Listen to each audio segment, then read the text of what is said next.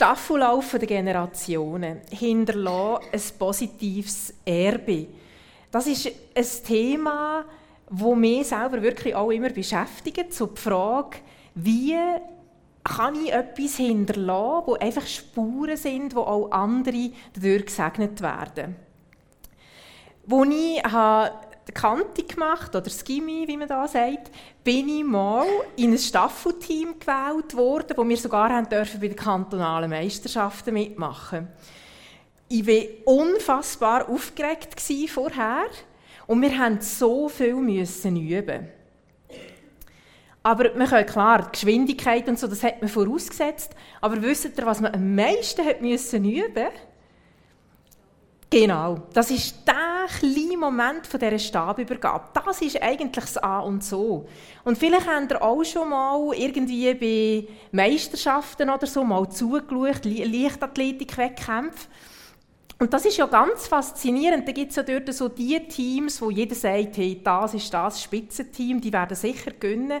Aber je nachdem, wie ihnen die Stabübergabe gelingt, kann es manchmal sein, dass die Favoriten einfach zurückgehen, weil es, weil einfach nicht ideal ist gelaufen und andere, die niemand mit ihnen hat gerechnet die einfach die perfekte Stabübergabe haben, die sind nachher plötzlich weit vorne.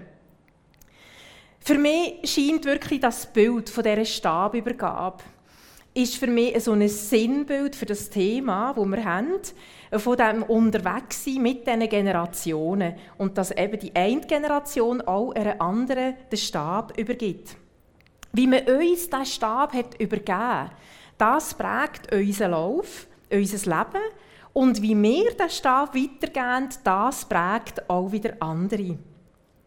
Man kann also im Bild sagen, wir haben alle von einer Läuferin vor uns einen Stab bekommen und wir geben auch einen Stab an die nächste Generation weiter. Und es stellen sich natürlich viele Fragen. Zum Beispiel auch die Frage, was ist denn jetzt, wenn der Stab, wo mir ist übergeben wurde, wenn der schwer ist, wenn der so schwer ist, dass ich ihn fast nicht tragen kann, dass vielleicht irgendwie schon im Zusammenhang auch mit meiner Geburt oder was auch immer, ist wie eine Ablehnung da gewesen, dass man mich dort gar nicht wollen. Und dass ich das Gefühl habe, wie soll ich denn jetzt so ein Erbe irgendwie in etwas Positives verwandeln? Wie kann aus meinem Leben etwas Positives werden?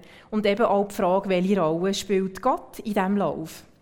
Wir haben vorher schon kurz die drei Schwerpunkte gesehen, die wir miteinander anschauen wollen. Das erste, das ist der Staffelstab dass wir einfach nochmal schauen, was bedeutet das, wie können wir das auf uns übertragen. Dann nochmal den Moment auch von dem, was uns ist übergeben wurde und was es für Folgen hat für unser Leben. Und dann ist so der Höhepunkt, mein, die ganz persönlich Lauf. Also da, wo wir jetzt auch dran sind. Und wie kann es gelingen, dass wir unseren Stab auf eine gute Art und Weise weitergeben. Wir starten gerade mit dem ersten Schwerpunkt, mit dem Staffelstab. Und ich habe da so zwei derige noch mitgenommen, also ihr könnt die auch mal vorne anlängen. Also es sind wirklich so die echten Staffelstäbe. Die müssen ja recht leicht sein, oder? Und gleich nicht zu leicht, aber einfach so eben ideal, dass man die kann übergeben kann. Das ist jetzt für mich heute Abend mehr als jetzt eben ein Stück Metall. Das ist es ja effektiv. Sondern der Stab für mich so ein Stab jetzt für eine Art ein Zeitreisende, wo uns da mitnimmt in das Thema und überhaupt auch auf eine, auf eine Reise durch unser Leben. Im Bild gesprochen erinnert mich der Staffelstab daran, dass ich Teil von einer Geschichte bin, von einer kleine, kleineren Geschichte, sei das Familiengeschichte oder eben auch von einer größeren Geschichte. Und er erinnert mich auch daran, dass mein Leben einen Anfang und ein Ende hat.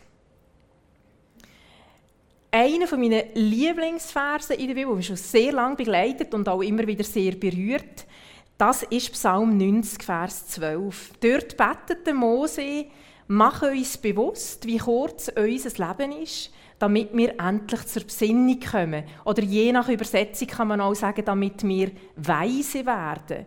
Damit wir sinnvolle Prioritäten setzen, dass wir etwas Gutes machen aus der Zeit, die wir haben. Also es ist von grösster Bedeutung für unser Leben, dass wir unser Leben, egal ob wir noch sehr jung sind oder schon ein bisschen älter sind, auch immer wieder aus dieser Perspektive von der Vergänglichkeit anschauen. So wie uns das manchmal auch tut. Und gleich ist es ja gerade auch Tatsache, dass unser Leben einen Anfang und ein Ende hat, macht eigentlich erst jeden Lebensmoment so kostbar. Wenn sich alles in unserem Leben immer wieder wiederholen würde, unendlich, dann würde wieder einzelne Moment auch an Bedeutung verlieren. Aber es gibt so, so berührende Momente immer wieder in unserem Leben, wo uns so bewusst wird, das ist jetzt das letzte Mal. Oder das ist jetzt so, auch bei den Kindern, oder, wenn man so beobachtet, wie sie älter werden oder dann aus der Schule kommen. Oder es gibt immer wieder Momente, wo man manchmal so ein auch muss verarbeiten muss, wo man einfach einem bewusst wird, das ist einfach ganz ein kostbarer Moment. Und natürlich ist dort damit auch immer der Schmerz verbunden, weil die Vergänglichkeit ja auch bedeutet, dass wir Abschied nehmen müssen, auch von Menschen, die wir lieb haben. Und das ist etwas, was manchmal fast zu viel ist, auch für unser Herz, das wir manchmal fast nicht ertragen können. Aber letztlich zeigt das Thema, dass wir eingebettet sind in eine Geschichte. Wir sind nicht irgendwie geschichtslose Wesen, sondern wir sind wirklich Teil von etwas viel Größerem. Teil von einer persönlichen Geschichte, Teil aber auch von einer Generationengeschichte, von einer kulturellen Geschichte, von einer Weltgeschichte. Und ihr seht hier ein ganz wunderbares Foto, wo die verschiedenen Generationen von einer gleichen Familie einfach in einem Bilderrahmen sind. Ganz toll gemacht. Und ich möchte sehr gerne jetzt ausgehend auch von diesem Foto mit euch mal noch ein bisschen über den Begriff Generationen nachdenken. Wenn ihr einfach mal geht, Literatur suchen über Generationen, dann findet man in den Büchern vor allem vom Inhalt her Beschreibungen immer für eine bestimmte Gruppe, die in einer bestimmten Zeit geboren ist. Und die bekommen dann Begriff, spätestens rückwirkend. Und ich fände es jetzt gerade mega spannend, statt dass ich die jetzt einfach so ein bisschen sage, wenn wir gerade mal schauen würden, wer von uns gehört in welche Gruppe. Also sprich, wenn ich jetzt einmal sage, bestimmt, ich sage immer schön den Jahrgang, da könnt ihr selber hören, bin ich dort drin oder nicht, und dass dann die, die dort reingehören, mal ein Zeichen geben. Also, wir finden viele Bücher und ich fange jetzt mal an mit den, ja gut, man könnte sogar noch sagen, ja, wir fangen jetzt mal an mit den Babyboomer. Das wäre zwischen 1946 und 1964. Wer ist bei den Babyboomer dabei? Wow, so schön. Mega schön, dass ihr da sind. Ich stelle jetzt gleich noch die Frage, ist jemand vor 1946 geboren und heute Abend da? Das könnte ja theoretisch auch noch möglich sein, ist jetzt aber glaube ich nicht, sonst sehe ich es nicht. Also, aber doch eine gute Vertretung der Babyboomer haben wir. Dann Generation X 1965 bis 1974. Da gehöre ich auch dazu. genau.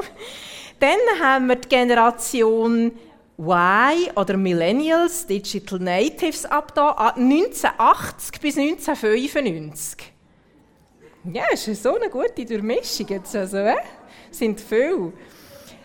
Dann schauen wir noch mal ein bisschen weiter. Dann haben wir noch die Generation Z, 1996 bis 2010. Hat es auch dabei. Mega schön. Ja, und dann Generation Alpha wäre ab 2011. Da gehe ich jetzt nicht unbedingt davon aus, dass wir da jemanden dabei haben, außer vielleicht noch unsichtbar in einem Buch. Das könnte ja auch sein, genau. Aber das ist dann wahrscheinlich schon wieder eine andere Generation.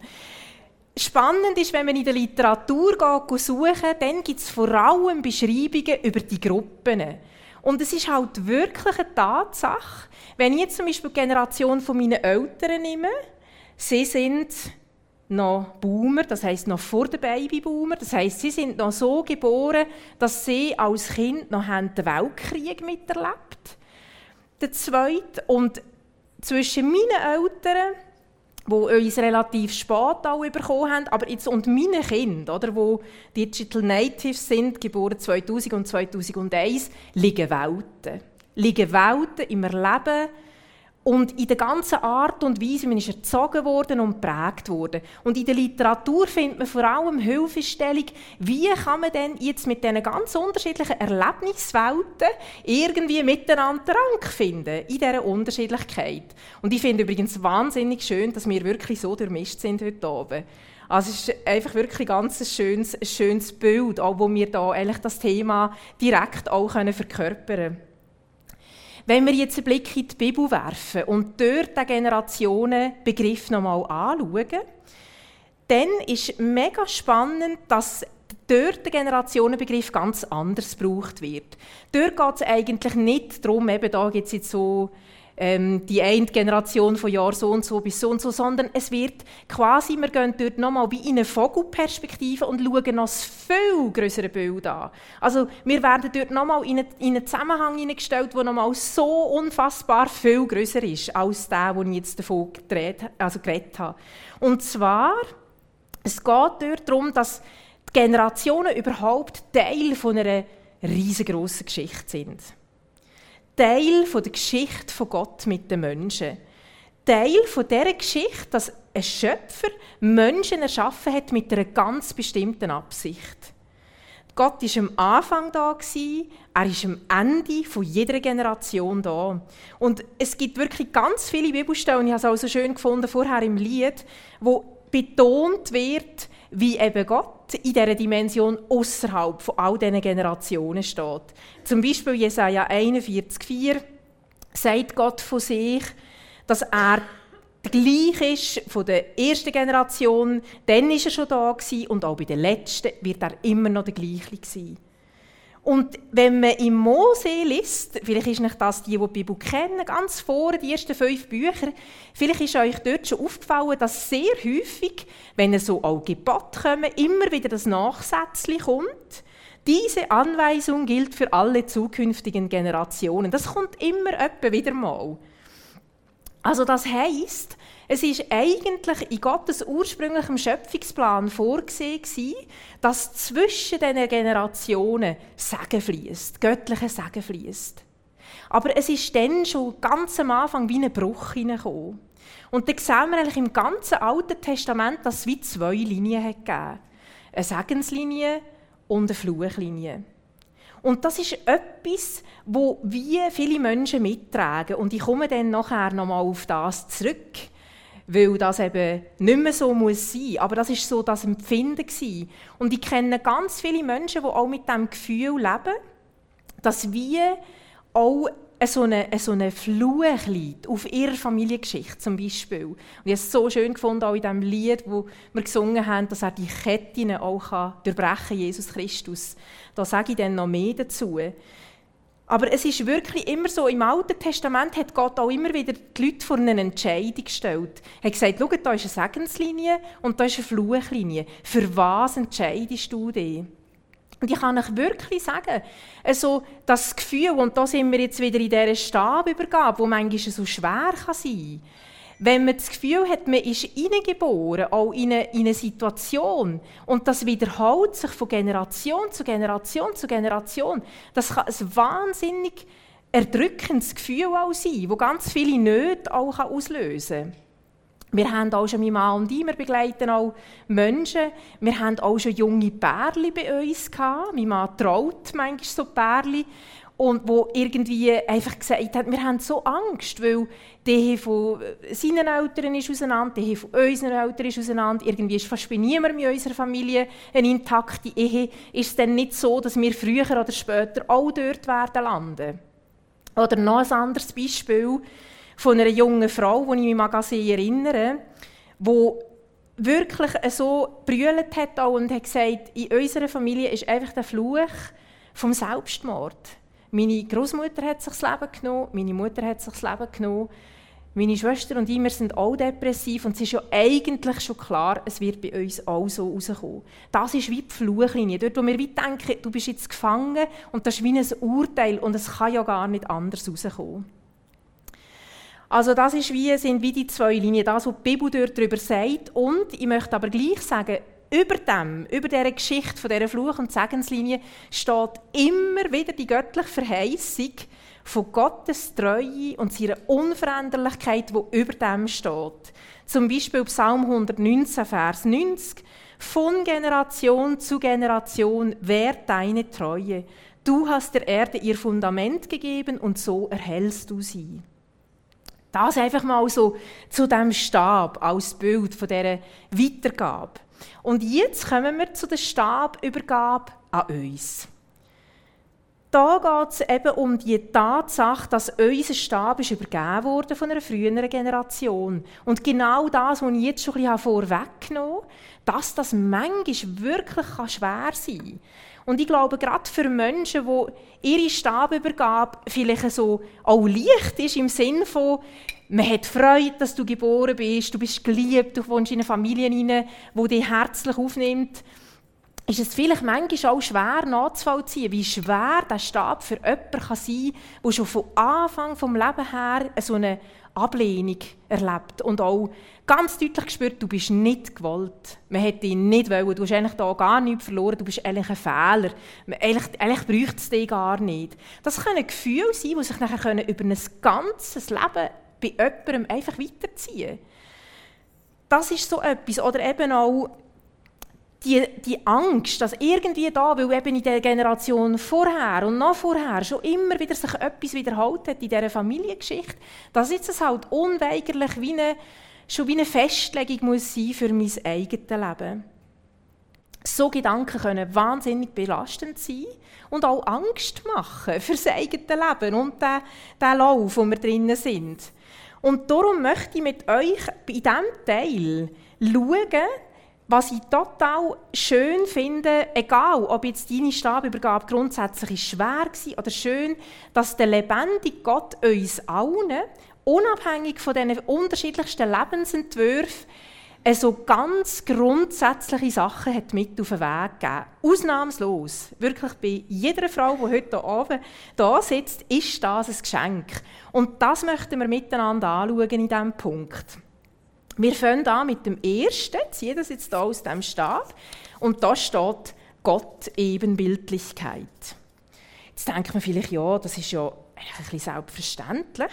Das steht schon ganz vorne in der Bibel, dass Gott den Mensch in seinem Bild, in seinem Abbild, in seinem Ebenbild erschaffen hat, als Mann und als Frau. Also das heißt für mich, im Bild gesprochen, dass Männer einen Teil von Gottes Wesen widerspiegeln und Frauen ergänzend auch einen Teil von Gottes Wesen widerspiegeln. Und so in diesem Miteinander gibt es dann wie auch ein Ganzes. Ich möchte zu diesem Punkt einfach noch ein ausholen, weil dieser Punkt von dieser Gott-Ebenbildlichkeit ist ein Punkt, der mich schon sehr lange beschäftigt, wo mir auch wehtut. Und zwar darum, ich beschäftige mich auch sehr mit der Kirchengeschichte. Ich habe auch im Bereich der Kirchengeschichte über eine Frau meine Doktorarbeit geschrieben, Juliane von Krüdener, und sage immer, wenn sie ein Mann wäre, würde sie jeder kennen, auch hier in der Schweiz. Es ist einfach eine Tatsache, dass schon sehr früh ein ganz ein komischer Bruch ist zwischen den Männern und den Frauen. Ich tue das nicht jetzt im Detail ausführen, aber es hängt wirklich ganz unmittelbar mit dieser Gott-Ebenbildlichkeit zusammen. Und zwar ist das eine ganz tragische Geschichte, wie verzerrt die Worte von der Gott-Ebenbildlichkeit schon in den ersten Jahrhunderten weitergegeben wurden. Nachdem Männer und Frauen, man kann das nachlesen im Neuen Testament, Seite an Seite, haben miteinander auch für Gott Dienst und sie Seite an Seite miteinander unterwegs war, ist es in den folgenden Jahrhunderten immer mehr so zu einem Gefälle gekommen, wo die Frau immer mehr als minderwertig angeschaut wurde gegenüber den Männern. Und das, was mir besonders traurig dünkt in dieser ganzen Geschichte, ist, dass da auch Leute aus der Kirche ganz einen entscheidenden Anteil haben daran hatten. Man kann nicht einmal sagen, ja, die haben es schon richtig gemacht und nur die anderen haben es verzerrt. Nein.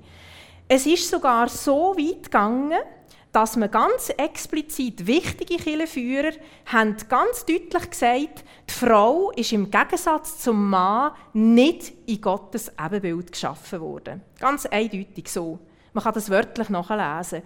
Und das war ganz klar, die Frau ist minderwertig.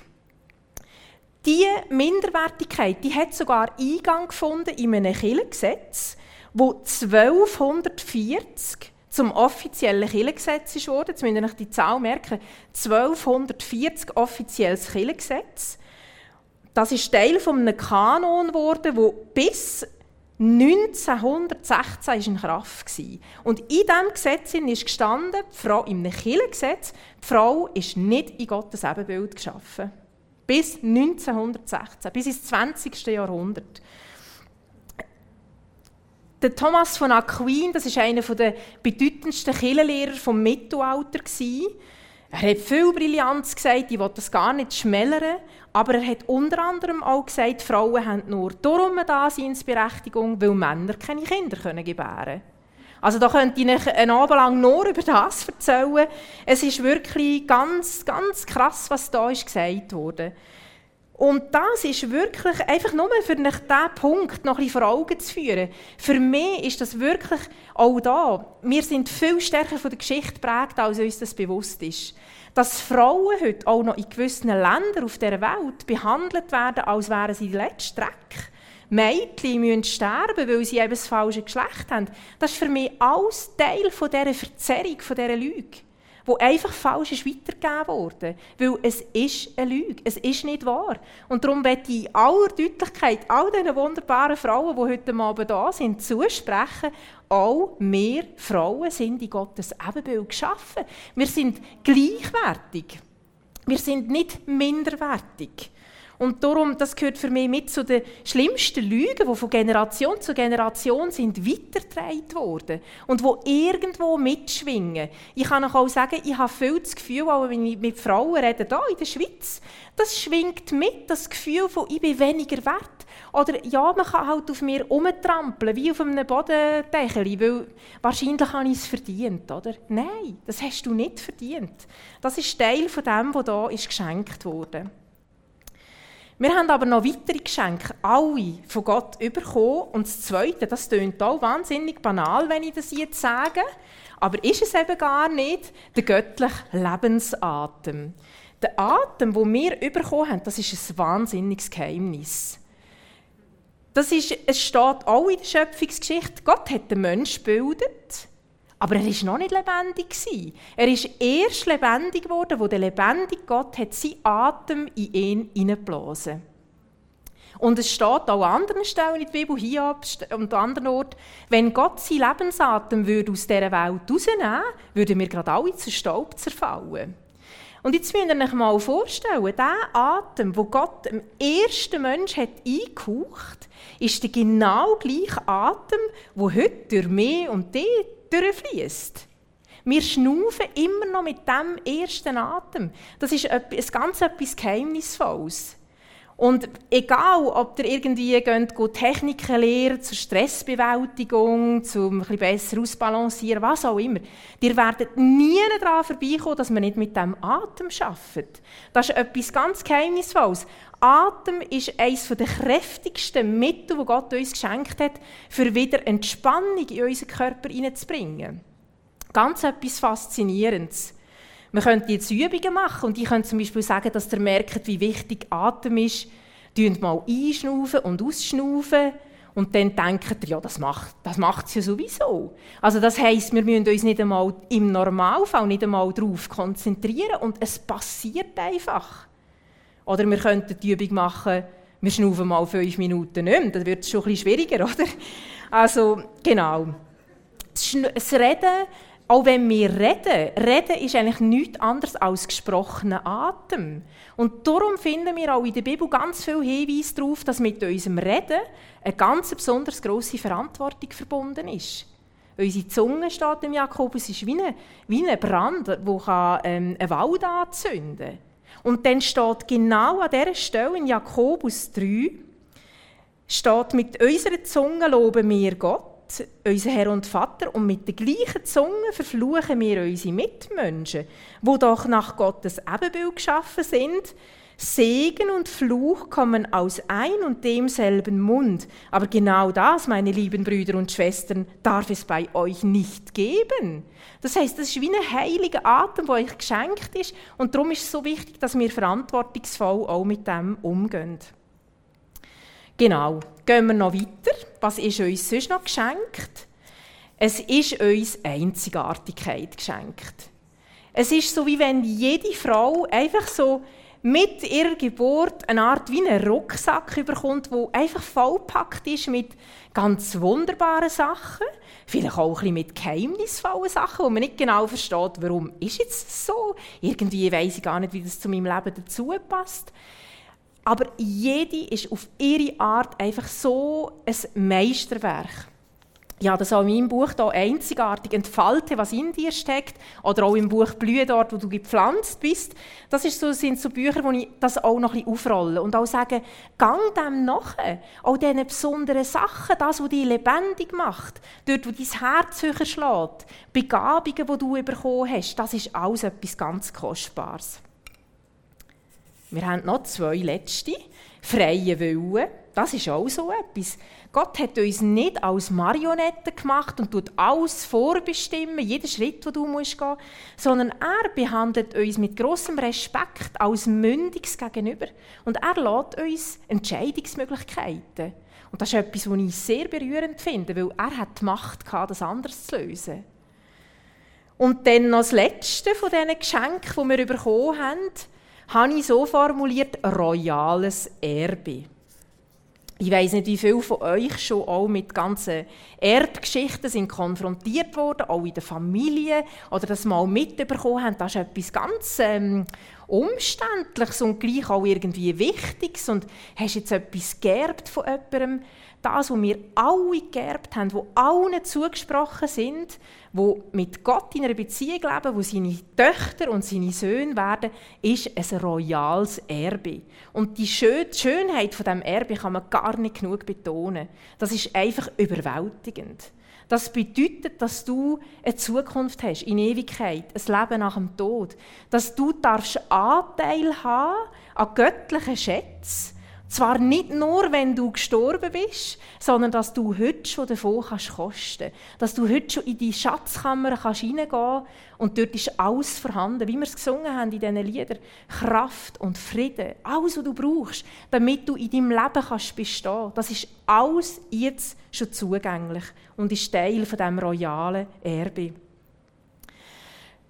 Das sind die Sachen, die uns allen geschenkt sind, unabhängig von dem, wo Menschen uns auch haben gegeben Und das ist so wichtig, dass uns das bewusst wird, dass über dem, wo Menschen weitergehen, noch etwas steht, was so viel mächtiger ist, so viel stärker ist.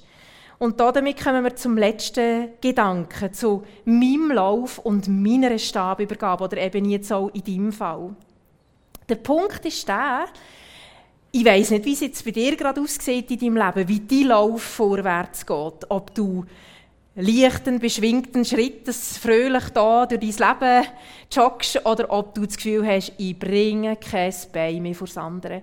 Oder dass du vielleicht das Gefühl hast, eigentlich liege ich nur am Boden und ich weiß gar nicht, wie ich den nächsten Schritt schaffen soll. Das ist das, was unseren Lebenslauf schwer machen kann. Dass wir wirklich... Ähm, manchmal das Gefühl haben, da sind Hindernisse und Stolpersteine in unserem Leben, die sind so mächtig, dass ich eigentlich nicht mehr weiterkomme. Und ich kann euch nur sagen, auch in meinem Leben hat es so viele so Stolpersteine gegeben. Und gibt es auch immer wieder mal einen. Und so einer der grössten, mächtigsten Stolpersteine, das war für mich wirklich, wo für mich jetzt als zehn Jahre so ein Schmerzthema ist in mein Leben gekommen ich habe mein letztes Buch, das ich geschrieben habe, das letztes Jahr ist rausgekommen, das heisst «Halt finden, wenn der Körper schmerzt und die Seele weint». Und dort beschreibe ich das. Es ist eine Schmerzsituation, das war im Laufe einer Rückenoperation, wo dann, hat man erst ein paar Jahre später gemerkt, drei Nervenwurzeln sind beschädigt worden, irreversibel, bei dieser Operation. Und das hat dazu geführt, dass einfach unerträgliche Schmerzen sind da waren, bis hin zu dass ich einfach jeden Lebensmut verloren habe. und du über Monate furchtbare Schmerzen hast, wo kein Medikament hilft und du nicht weißt, wenn wir unsere Kinder sind dann Teenager waren, das hat mich an einen Punkt gebracht in meinem Leben, wo ich einfach, äh, ich, ich bin einfach nur noch lebensmüde war, einfach wie das Gefühl ich kann nicht mehr weiter, es geht nicht mehr. Und ich eigentlich nicht mehr leben ich bin dort in einer kompletten Erschöpfungsdepression gelandet und habe dann auch Hilfe gebraucht und habe auch dürfen Hilfe bekommen, aber es war ein langer Weg und ich tue das auch nicht beschönigen, wenn ich über das schreibe, dass derige er Erlebnisse, vielleicht körperlich oder vielleicht auch einfach psychischer Art, können ganz mächtige Stolpersteine sein, die uns den Eindruck geben es wäre wahrscheinlich besser, du würdest den Lauf abbrechen. Das bringt doch gar nichts mehr. Zu den mächtigsten Stolpersteinen in unserem Leben gehören Lebenslügen. Etwas, wo entweder andere Menschen über uns ausgesprochen haben oder wo wir selber haben angefangen glauben oder über uns aussprechen. Ich kann mich erinnern, wo wir als Familie vor Jahren mal haben, äh, miteinander eine Castingshow geschaut. Das war so eine Szene, die ich nie mehr vergessen habe.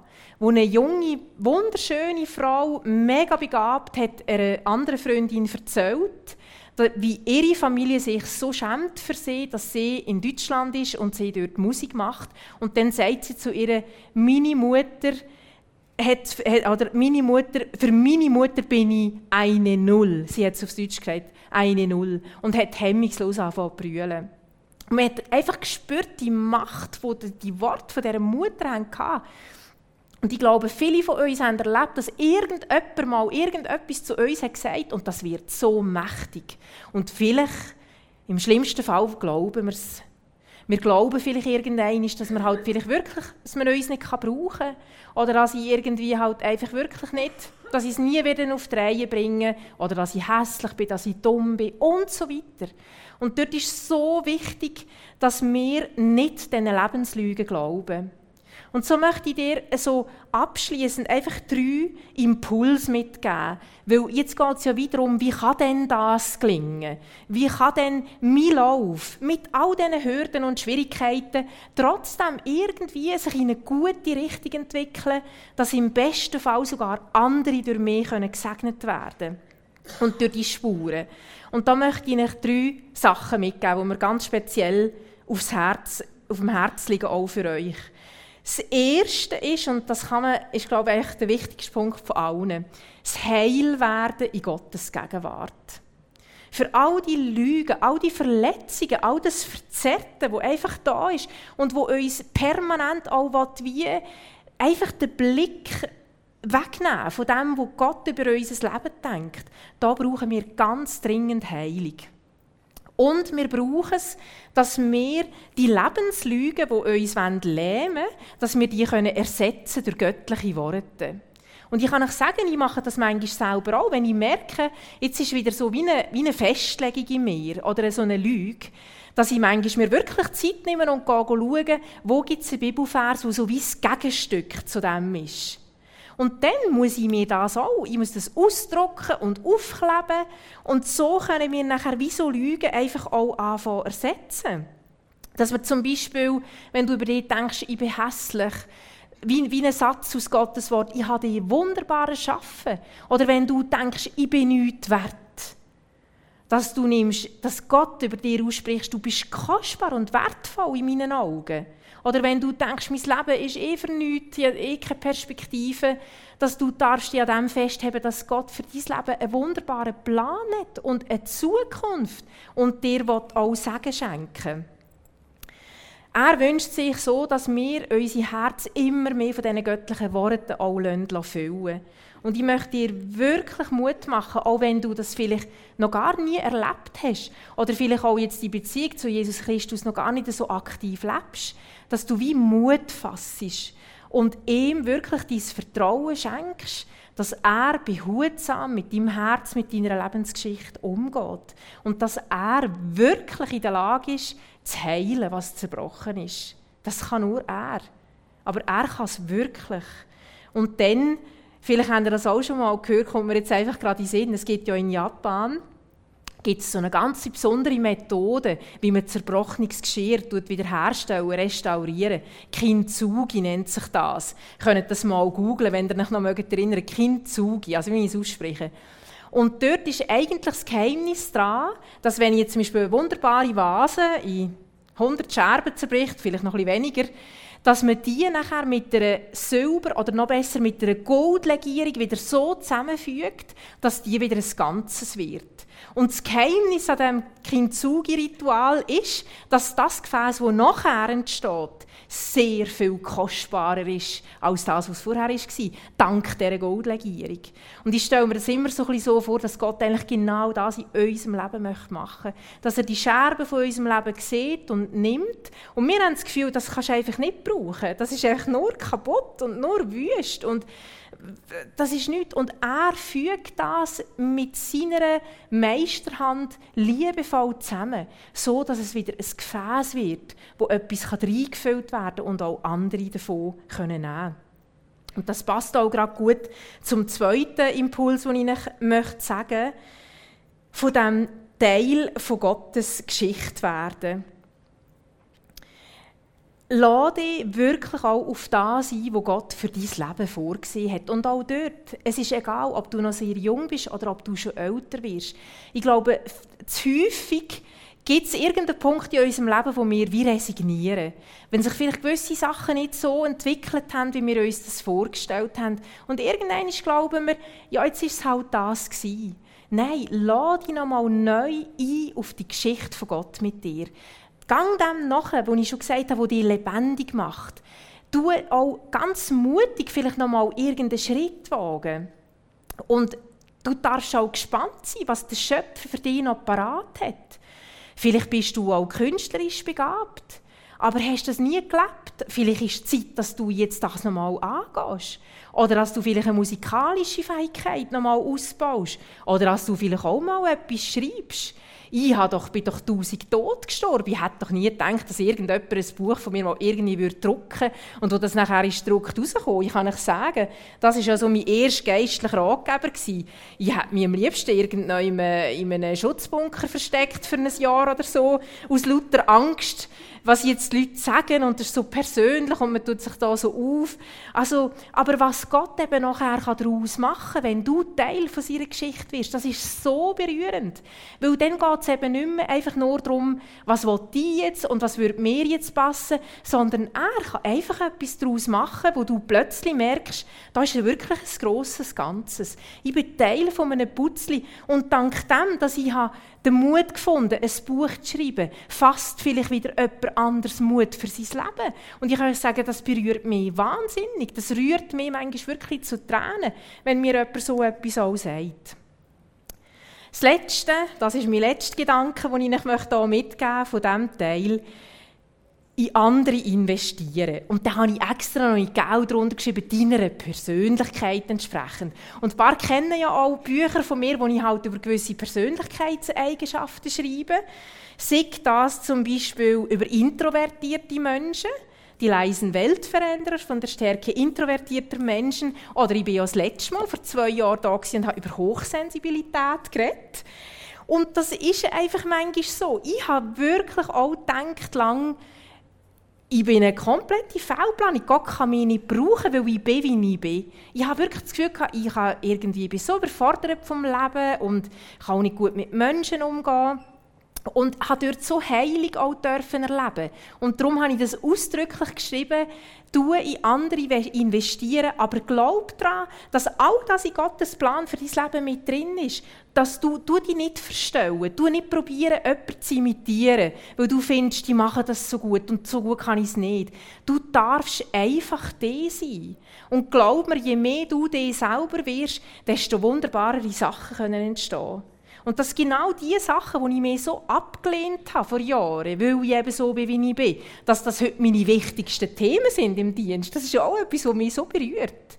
Also wenn du etwas an dir ablehnst und mit Gottes Hilfe ein Ja dazu findest, kannst du wirklich gespannt sein, was er wird daraus machen Ja, wir schauen noch ein Schlussbild, wo ich einfach nochmal, weil am liebsten hatte ich ein Bild gehabt, wo unterschiedliche Generationen drauf sind, aber das habe ich einfach nicht gefunden. Darum soll das jetzt symbolisch. Ihr könnt euch jetzt hier auch Frauen, die noch ein bisschen vom Alter her noch weiter auseinander sind, vorstellen. Weil letztlich ist es ja auch nicht nur etwas, wo einfach wo man allein ist. Und darum habe ich das Startspiel auch so cool gefunden. Letztlich sind wir ja auch zeitgleich unterwegs.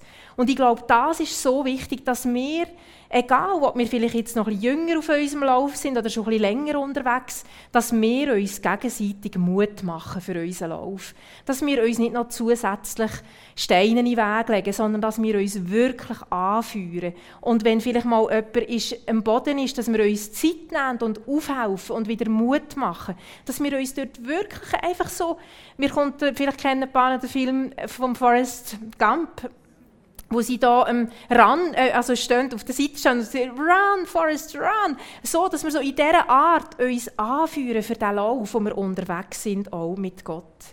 Und wir sollen, das ist der der Auftrag, den wir alle haben, von Generation zu Generation immer wieder von Gottes Treue erzählen, wo über allem steht. Weil seine Treue, die steht über allem. Und wo Jesus Christus am Kreuz ist gestorben, hat er die Fluchlinie durchbrochen. Das soll nicht etwas sein, das Macht hat über dein Leben. Und auch wenn Sachen da sind in deiner Vergangenheit, Jesus ist mächtig genug, so einen Fluch zu brechen. Und wenn du so etwas hast, wo du das Gefühl hast, das schwingt mit, dann nimm doch nachher auch wirklich die Möglichkeit in Anspruch, mit jemandem das vor Jesus zu bringen und einfach zu beten, dass er heute, an diesem Abend, einfach da einen Cut macht, dass das, dass das stoppt, dass die Kette durchbrochen wird. Lasst uns Mut machen. Und möge wirklich auch diesen Abend, wo wir so in diesen verschiedenen Generationen da miteinander zusammen sind, so sinnbildlich uns auch begleiten, dass wir uns da auf diesem Weg können unterstützen können. Ich lese euch zum Schluss ein Gedicht aus dem Buch Umarme mich, damit ich weitergehen kann, von der Antje Sabine Nageli.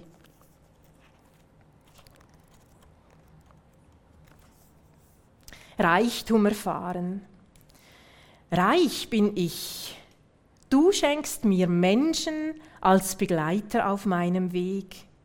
Danken will ich für alle, mit denen ich Leben teilen kann, für die Wertschätzung, die ich erfahre, das Verstehen, das Teilen können von Fragen, Gedanken, Erfahrungen, für das Miteinander im Lachen und im Weinen. Danken will ich für alle, die mich herausfordern durch ihr Anderssein, ihren Widerstand, ihre Kritik. Nicht immer sind sie mir willkommen, aber wenn ich sie annehme, wachse ich an ihnen. Dir lasse ich die Menschen, die ich nur schwerer trage. Bewahre mich davor, auf sie herabzusehen und ihnen achtlos zu begegnen. Danken will ich dir, Freund aller Menschen, für die, denen ich verbunden bin, im Glauben an dich. Es ist dein Wohlwollen, das mich nicht allein sein lässt auf dem Weg zu dir. Segne du unsere Begegnungen, dass wir einander Mut machen, dir zu vertrauen, der du uns alle liebevoll umfängst. Das wünsche ich uns von Herzen.